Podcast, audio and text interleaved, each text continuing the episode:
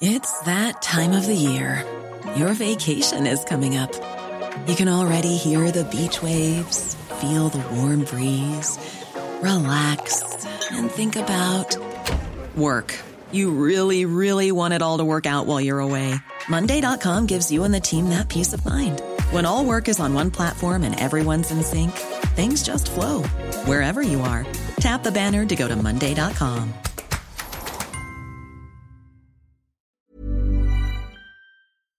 10 euros offerts et votre premier dépôt doublé avec le lien en description. Les amis, bienvenue. J'espère que vous allez tous très bien. Trop content de vous retrouver pour cette nouvelle vidéo. Ouais, parce que c'est pas un dimanche comme les autres. C'est dimanche après-midi, la pré-semaine de Ligue des Champions. Ils sont toujours très spéciaux. On a une immense, immense semaine qui arrive avec tout un tas de rencontres extrêmement séduisantes. Déjà, le petit Milan-Newcastle là de mardi, 18h45, euh, juste avant Paris-Dortmund. Il va être sympa, mais il y en a d'autres. Euh, Bayern United mercredi soir, l'entrée en matière de lance aussi. Je vais me pencher sur ces rencontres et quelques autres aussi, soit demain, soit après-demain dans une vidéo prono euh, entière, très très longue. Mais d'abord, un petit point focus sur Paris-Dortmund. Le premier gros test de la saison pour le Paris Saint-Germain et euh, le premier gros test de Ligue des Champions pour la chaîne avant de lancer une série, je pense, de 10 à 12 vidéos sur les 7 prochains jours. Immense, immense programme. Trop content de vous retrouver pour lancer ça. Comme d'habitude, on va procéder équipe par équipe et à la fin de vidéo, je vous donnerai mon petit prono. Je vais me mouiller sur ce match. Si vous voulez y accéder d'ailleurs directement, je sais que certains euh, manquent de temps, veulent tout de suite voir le prono, c'est possible. J'ai mis le timecode en description. Vous pouvez vous y rendre. Mais pour les autres qui vont être là depuis le début jusqu'à la fin, on est parti. Et on va commencer à parler de Dortmund, pour lesquels ça va pas hyper fort. Avant hier, avant le match d'hier contre Fribourg, celui-ci que j'ai regardé, pas mal de choses intéressantes à dire dessus, mais avant hier, ils faisaient leur pire départ en Bundesliga depuis 14 saisons. Et en plus, en plus, ils se retrouvaient à perdre 2-1 à la mi-temps. Alors, finalement, c'est allé face à un Fribourg qui sera réduit à 10. Ils ont finalement réussi à remonter leur déficit et à l'emporter 4-2. Mais dans l'ensemble, je vais dire, c'est compliqué pour Dortmund, compliqué pour un club qui, quand on prend un peu de recul, euh, macroscopiquement, a quand même perdu sur trois saisons consécutives. Sancho en 2021, Erling Haaland en 2022 et Jude Bellingham, bien sûr, parti cet été au Real Madrid. Et le problème, c'est qu'ils n'ont pas vraiment trouvé de remplaçant. Ça allait toujours être difficile, mais ils n'ont pas trouvé de remplaçant adéquat, je trouve, à ces trois gars. Sur l'aile droite, à la place de Sancho, Doniel Malen, qui fait pas un mauvais début de saison, plutôt un bon, voire très bon statistiquement, mais je trouve que c'est un rendement qui est quand même assez fluctuant et inconstant. En tout cas, il provoque et il ouvre. Il est beaucoup moins créatif que Sancho. À la place d'Erling Haaland, bon bah Sébastien Aller, bien sûr, il a eu son cancer, ce qui lui a empêché de jouer pendant de longs mois, de prendre un peu de momentum, mais de fait, du coup, ni Aller ni Moukoko n'ont vraiment comblé le vide Erling Haaland. Et au milieu, il n'y a pas encore de substitut à Jude Bellingham, encore moins vu que Terzic ne fait pas jouer Félix Nmecha, qui a été acheté 30 millions d'euros cet été, qui pourrait ressembler un petit peu sur le profil, un milieu qui se projette énormément, qui apporte des choses dans le dernier tiers. Bah, une seule titularisation pour lui sur les 4 premières journées de Bundesliga. Voilà, plein de joueurs qui sont intéressants, il y a des petites pépites, mais fondamentalement, fondamentalement, cet effectif de Dortmund, je me demande si c'est pas un des plus faibles qu'il y a eu sur les toutes dernières saisons. C'est notamment dû au départ de ces gars-là, mais pas que. Ça, c'est la base fondamentale un petit peu. Et après, contextuellement, il y a vraiment des problèmes au club. Euh, le titre perdu de manière dramatique la fin de saison dernière, je pense qu'il a laissé quand même quelques impacts, et peut-être notamment au niveau de la relation entre Edin Terzic, le coach, et Sébastien Kell, le directeur sportif. Euh, les relations ont jamais peut-être été aussi fraîches, elles ont l'air un petit peu tendues parfois, des prises de parole dans la presse, etc. Et c'est sans doute parce que euh, Sébastien Kell, pour moi, il a pas assez bien recruté cet été finalement, quand on regarde l'effectif de Dortmund, on y revient, il y a vraiment que trois centraux, Schlotterbeck, Zule, Hummels, Papadopoulos n'est pas vraiment dans la rotation, et il y a vraiment qu'un seul latéral gauche de métier aussi avec Ben Sebaini. Ryerson peut jouer aussi à gauche, peut-être Wolf de temps en temps, mais c'est pas vraiment, c'est des droitiers par exemple. Donc il y a qu'un seul latéral gaucher aussi à Dortmund. Peut-être qu'on parle des centraux, peut-être qu'Emre peut jouer central, mais bon, c'est du recyclage. Dans l'ensemble, cet effectif, il est sans doute pas assez bien construit. Ça, c'est la frustration, je pense, que Terzic a à propos de Kell, mais dans l'autre sens, il y a des crispations aussi parce que Terzic, bon, ça lui arrive, le moins qu'on puisse dire, c'est de faire des choix un peu surprenants. Il fait pas beaucoup tourner son effectif en ce début de saison, ce qui provoque des frustrations. Et bah, globalement, ça joue pas hyper bien. Hier contre Fribourg, donc c'était un 4-3-3. On avait Chan à la base du milieu de terrain, les latéraux Ben Sebani Ryerson. Au milieu de terrain, Julian Brandt et Marcel Zabitzer devant Chan très très difficile à la construction, obligé de tenter des choses très compliquées, comme ici une liaison Zabitzer-Brandt qui semble quasiment impossible, et du coup Fribourg en profite. Physiquement aussi, j'ai trouvé un groupe très très fatigué. Dans les attitudes euh, corporelles, on voit ici 58e minute, alors que Dortmund perd 2-1, il n'y a aucune pression sur le porteur, il y a un collectif qui a de très très grandes difficultés à enflammer le match, à se mettre en action. D'ailleurs, Terzic fait quelques changements juste dans la foulée de cette action, tellement c'était flagrant. Donc voilà, dans l'ensemble, le Dortmund que je vois, le Dortmund dont j'entends parler dans la presse allemande, etc., ça m'a l'air euh, d'être une période période assez compliquée. Je les sens sur le terrain poussifs, un peu en manque d'énergie, de ressources, à court de souffle, débordant pas de talent dans son effectif de manière générale. Donc il y a toute cette euh, dimension-là compliquée. Maintenant, c'est vrai que de fait, en Bundesliga, bon, ils sont encore invaincus. Alors des nuls contre Bochum, contre Heidenheim, c'est pas particulièrement rassurant. Mais de fait, ils sont toujours invaincus, qu'à deux points de la tête. Même donc si je trouve que Sébastien Aller, Karim Adeyemi, c'est un petit peu compliqué. Même honnêtement, Malen me convainc pas des masses quand il doit faire des différences seul sur son côté. C'est assez compliqué. C'est pas vraiment un ailier virevoltant qui tourmente les latéraux, très créatif, etc. Bah, malgré tout ça, un truc qui m'a vraiment plu, c'est l'entrée de Niklas Fulkrug que j'ai trouvé très très intéressante. Euh, c'était le meilleur buteur de Bundesliga la saison dernière. On sait bien sûr ce qui s'est passé à la Coupe du Monde avec l'Allemagne. On l'a vu un petit peu au Mondial. Mais même sans marquer hier, son association avec Daniel Manen, j'ai trouvé très intéressante, comme sur le but du 2 partout, où c'est quoi? C'est une minute après être entré, top déviation. Et là, on voit vraiment Daniel Malen dans sa toute meilleure version. C'est cette version-là, lancée face au but, où il peut utiliser sa vitesse, où il n'est pas un mauvais finisseur. Et quelques minutes plus tard, là, par exemple, encore une fois, l'entente avec Malen, il lit parfaitement la situation. Il se propose dans un intervalle très très intéressant. Et il est tout proche de recevoir une passe lumineuse de Daniel Malen. Pour moi, Full Croquier, il fait tellement une bonne entrée. Et il a tellement rendu Malen meilleur que, honnêtement, même si l'air devrait être normalement selon la logique titulaire contre Paris. Ça me surprendrait pas non plus si Terzic décide de changer, revoit un peu ses plans et met Fulkrug titulaire à la place.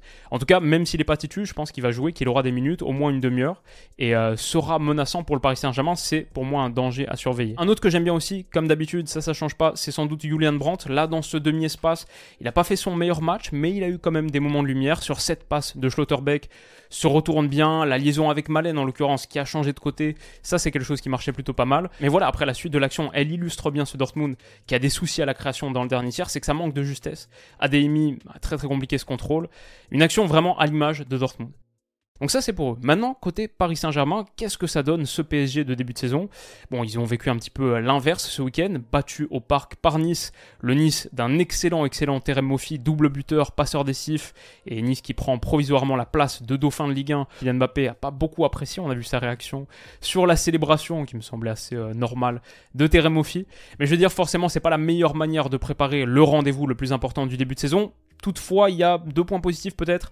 Le gros match de Mbappé, même s'il est fautif sans doute sur le but de l'ouverture du score de Nice, un doublé pour lui, souvent dans les bons coups offensifs. Il arrive quand même en forme, 7 buts en 4 journées de Ligue 1, 4 matchs joués de Ligue 1 pour lui. Après un petit souci physique quand même, il avait été mis au repos contre l'Allemagne, n'avait pas joué ce match. D'ailleurs, on voit à quel point l'équipe de France c'est différent sans lui. Très bonne nouvelle quand même pour le Paris Saint-Germain de pouvoir compter sur lui et il a montré que physiquement, il était prêt pour ce grand rendez-vous Ligue des Champions. Et le deuxième, je disais, voilà, c'est sur la même action, bah, c'est Randall Colomwani. Lui, pour le coup, il n'a pas raté euh, physiquement, le match contre l'Allemagne, il y était, mais il l'a raté techniquement, il n'a pas été très bon. Pourtant, là, il jouait ses toutes premières minutes avec le Paris Saint-Germain, officiel, et ça s'est plutôt bien passé. Il a montré sa complicité avec Mbappé, notamment en donnant cette passe décisive. Donc voilà, ça c'est sans doute euh, les points positifs de ce match. Les points négatifs, euh, il y en a plus. La rencontre de Gonzalo Ramos qui a été assez transparent, c'est dommage. Carlos Soler, c'est encore pire, plus que transparent, vraiment négatif, et un gars idéalement que le Paris Saint-Germain ne doit pas faire jouer souvent, mais ça souligne un petit peu le, manque de profondeur au milieu de terrain. Troisième chose, la charnière Danilo Skriniar, même si je pense qu'individuellement, ces deux gars-là ont totalement leur place dans une défense centrale du Paris Saint-Germain, les deux associés ensemble, c'est trop lent, trop difficile pour couvrir la profondeur, et face à Mofi, ils ont vraiment vraiment souffert, ça c'était un point négatif. Le jeu au pied de Donnarumma pour une équipe qui veut continuer à progresser depuis son premier tiers, il a encore une fois été exposé, ça on le savait, c'est pas vraiment un apprentissage, mais c'est quand même un petit souci avant de jouer des gros matchs de Ligue des Champions face à peut-être des équipes qui pressent. Je suis pas sûr que ce soit le cas Dortmund, on verra, mais ça peut quand même être euh, un peu problématique. Et bien sûr, bien sûr, la finition d'Ousmane Dembélé. On en a eu une illustration euh, encore plus euh, frappante que jamais peut-être ce face-à-face qui est tellement tellement gâché dans les grandes largeurs. Dommage pour Dembélé qui continue d'ouvrir, de créer, de percuter, mais malheureusement euh, de manquer de justesse à la finition. Toujours pas de but pour lui cette saison au Paris Saint-Germain et c'est pas les occasions qui ont manqué. Donc voilà, première défaite de la saison officielle pour le PSG et au Parc en plus. 8 points après 5 journées, c'est le pire début de saison de Paris depuis 2010-2011 sur le plan comptable. Donc il y a ce fait, il y a cette évidence. Mais dans l'ensemble personnellement, bah, je veux dire, le début de saison du PSG, il me plaît plutôt. Il y a plein de réserves, etc. Mais je trouve que l'effectif, c'est un des meilleurs qu'il y a eu à Paris sur les dernières saisons.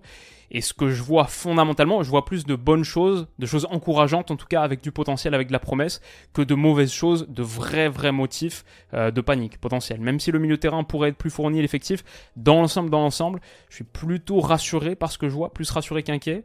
Et il manquait des choses aussi. Manuel Ugarte qui revenait de la trêve internationale depuis l'Uruguay, donc qui a pu jouer que vite fait la fin de match. Pareil pour Marquinhos, on aurait peut-être vu une charnière centrale plus intéressante, plus performante. Pareil pour Colomani. Si les trois là, dont on a parlé, sont titulaires d'entrée contre Dortmund, c'est vraiment une autre équipe que celle qu'on a vue contre Nice. Et ce gars, c'en est pour moi l'illustration la plus claire. Maintenant, on verra. Ce sera une configuration de match. Je suis pas certain, comme j'ai dit, que Dortmund presse. Pas certain que ça ressemble à ce qu'on a vu contre Lens avec de gros gros espaces à aller exploiter dans le dos. On verra à quoi ça ressemble, je ne vais pas trop me projeter sur la physionomie, mais je pense que dans l'ensemble, Paris se présentera plus fort, et voire nettement plus fort que ce qu'ils ont montré là contre Nice. Donc mon prono, qu'est-ce que ça va donner sur ce premier gros test de la saison, cette première journée de Ligue des Champions? Si on s'en réfère aux cotes du côté de Winamax qui sponsorise cette vidéo, mon sponsor habituel, le PSG est net net favori à 1,72 quand même plutôt intéressant. 98% des gens partent là-dessus. Le match nul est à 4, Dortmund à 4,30. Ça, c'est des cotes donc, que vous retrouvez sur Winamax. Si vous souhaitez parier sur Winamax, avec le lien en description, vous avez accès à la meilleure offre de Bienvenue de France qu'on a créée ensemble. Votre premier dépôt, il est immédiatement doublé en pari gratuit. Si vous mettez 15 le minimum, il devient 30 et vous recevez aussi instantanément 10 euros en cash. Ça, c'est accessible avec le lien en description. C'est l'offre spéciale Winamax Willou qu'on a mis en place depuis quelques mois maintenant. Avec le lien en description, si vous faites le premier dépôt, vous débloquez automatiquement l'offre de bienvenue. Et je suis aussi rémunéré avec une belle commission pour chaque inscription, quelque chose qui aide beaucoup la chaîne depuis un long moment maintenant. C'est un lien affilié, tout ce qu'il y a de plus classique. Donc si ça vous intéresse, n'hésitez pas à le faire avec mon lien, je vous en serai très reconnaissant. Mais si c'est le cas, sachez aussi, comme d'habitude, que c'est totalement interdit aux mineurs. Ne pariez pas, ne pariez pas. Si vous êtes mineur, de toute manière, vous ne pourrez pas créer de compte. Strictement réservé aux majeurs. Et si vous le faites, sachez que, encore plus sur ces matchs de Ligue des Champions, c'est hautement imprévisible. La plupart du temps, au paris sportif, on perd, évidemment. Donc euh, faites-le plutôt avec des petites sommes et dans une optique de euh, divertissement. On peut aussi kiffer tous ces matchs de Ligue des Champions absolument, absolument sans parier. Mon prono donc sur ce PSG Dortmund. Alors, il s'articule autour de deux choses principalement. Physiquement, physiquement, je vois Dortmund en grande difficulté. Le match contre Fribourg hier, ça sautait vraiment aux yeux. Euh, il y avait des comportements, des attitudes où on voit que c'est un groupe qui est physiquement un petit peu cramé. Alors je me dis que face à un Paris Saint-Germain qui stylistiquement te fait beaucoup courir grâce à son fort volume de possession, mais aussi, mais aussi un PSG qui a un jour de plus de repos en ayant joué vendredi soir par rapport à samedi après-midi, un jour de plus de repos que le Borussia Dortmund. Je pense que Dortmund peut vraiment souffrir sur la fin de match. Ça peut arriver à la mi-temps, un partout, un truc comme ça, mais en fin de match, je pense que le PSG pourra faire la différence. Aussi, aussi, parce que j'ai trouvé que sur le côté gauche, que ce soit Ben Sebaini en première mi-temps ou Ryerson en seconde quand il change, Dortmund est très exposé sur les côtés. Face à Ritsu Doan, par exemple, il s'est régalé, et Doan, c'est un bon dribbleur, fait de belles différences. Mais je me dis quand même, si Ritsu Doan de Fribourg se régale dans cet espace, euh, Dembélé, Mbappé, ça peut faire assez mal sur les côtés pour le Paris Saint-Germain. Donc dans l'ensemble, dans l'ensemble, je trouve que la cote du Paris Saint-Germain, qui est ici à 1,72, elle est assez généreuse en vrai pour un match au Parc des Princes de PSG qui sur le premier gros test de la saison en Ligue des Champions a tendance à pas trop se rater. Bon perso sans hésiter je pars assez nettement sur la victoire du Paris Saint-Germain à 1,72. Je vais vous donner mon score.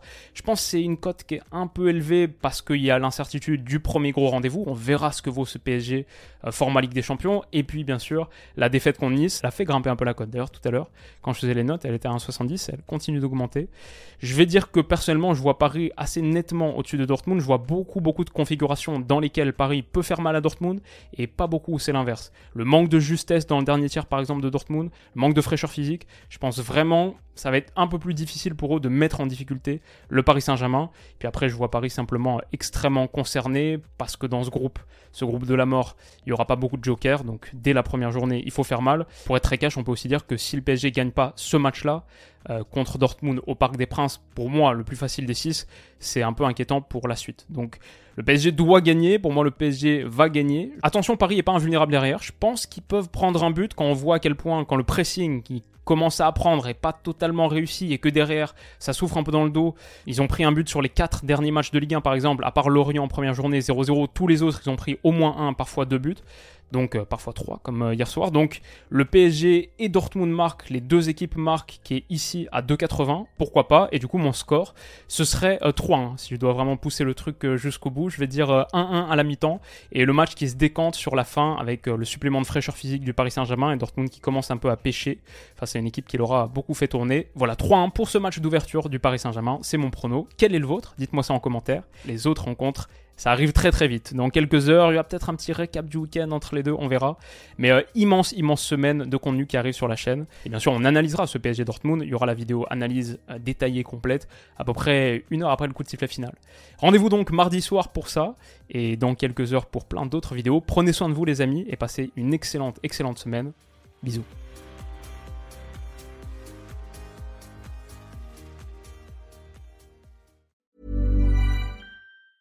Planning for your next trip? Elevate your travel style with Quince. Quince has all the jet setting essentials you'll want for your next getaway, like European linen, premium luggage options, buttery soft Italian leather bags, and so much more. And is all priced at 50 to 80% less than similar brands. Plus, Quince only works with factories that use safe and ethical manufacturing practices. Pack your bags with high-quality essentials you'll be wearing for vacations to come with Quince. Go to quince.com slash pack for free shipping and 365-day returns.